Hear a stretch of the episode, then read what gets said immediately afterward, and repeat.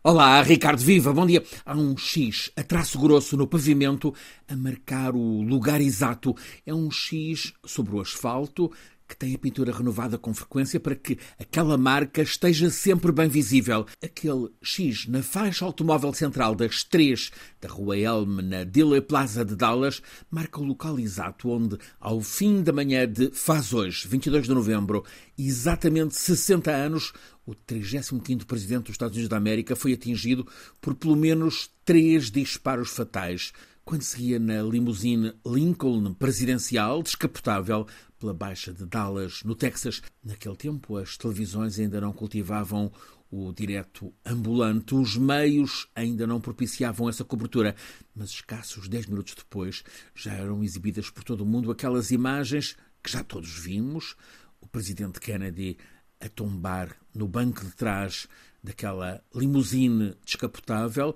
a ser amparado pela mulher, por um agente dos serviços secretos, um tiro atingiu o presidente no pescoço, outro nas costas, um outro fez explodir-lhe a cabeça e o cortejo acelerou a grande velocidade para o hospital, mas já nada podia ser feito. Em cima da uma da tarde, a América, estupefacta, ouvia Walter Cronkite anunciar que John Fitzgerald Kennedy estava morto.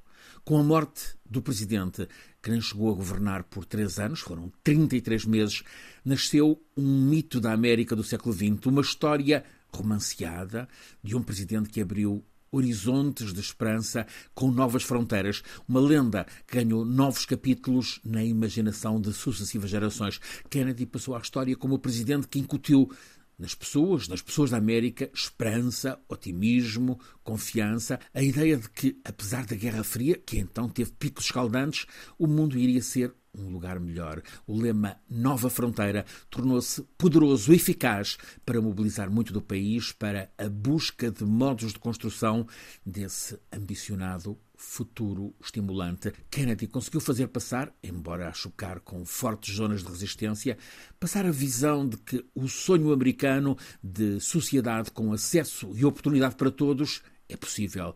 Foi ele quem pôs a América a equipar-se para viajar à Lua. A visão Kennedy na nova fronteira incluiu grande aposta na escola pública, no pluralismo, na diversidade. Trouxe grandes avanços na separação da religião da política. Apostou muito no multiculturalismo. Criou ilusão, mas não conseguiu derrubar muitos dos tijolos do muro racista tão instalado na sociedade dos Estados Unidos da América e alimentar o mito Kennedy tantos mistérios em torno do mandante, dos mandantes deste assassinato, a suspeita nunca dissipada, nem mesmo agora, 60 anos depois, de que este magnicídio tem mais do que o oficialmente reconhecido, a suspeita de que até mesmo o aparelho secreto de poder nos Estados Unidos possa ter estado envolvido. É assim que a morte do presidente John Fitzgerald Kennedy continua a ser uma história sem fim Dallas, a cidade, quis ganhar outros motivos de notoriedade. Tem museus desenhados por celebridades da arquitetura, Rem Koolhaas, Norman Foster, Renzo Piano, mas continua a ser a cidade onde foi morto o presidente do sonho americano.